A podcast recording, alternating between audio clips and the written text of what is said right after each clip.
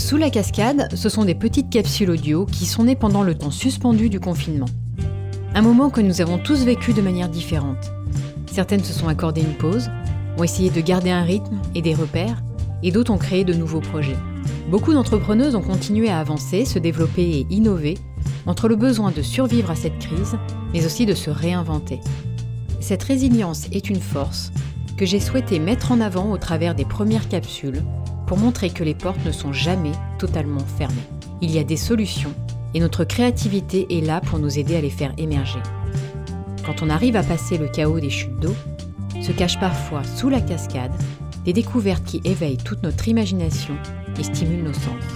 Sous la cascade reste donc une parenthèse suspendue du podcast Les Cascadeuses afin de vous partager l'expression créative d'entrepreneuses inspirées.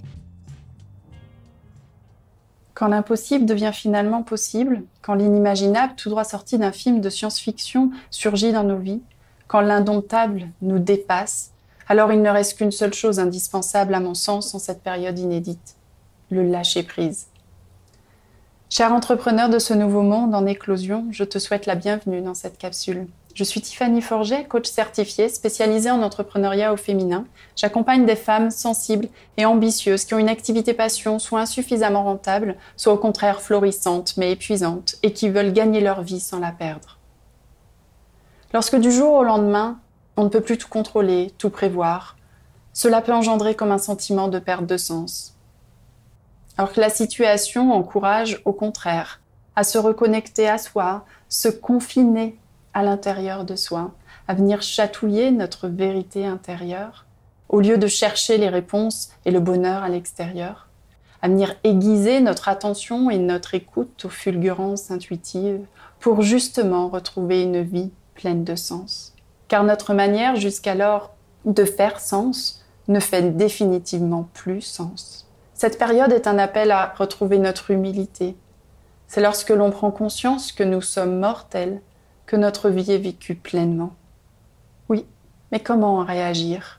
Ou plutôt, comment entrer pleinement en rapport avec cette situation inédite? Non pas tomber dans le déni, ni tomber dans le cataclysme.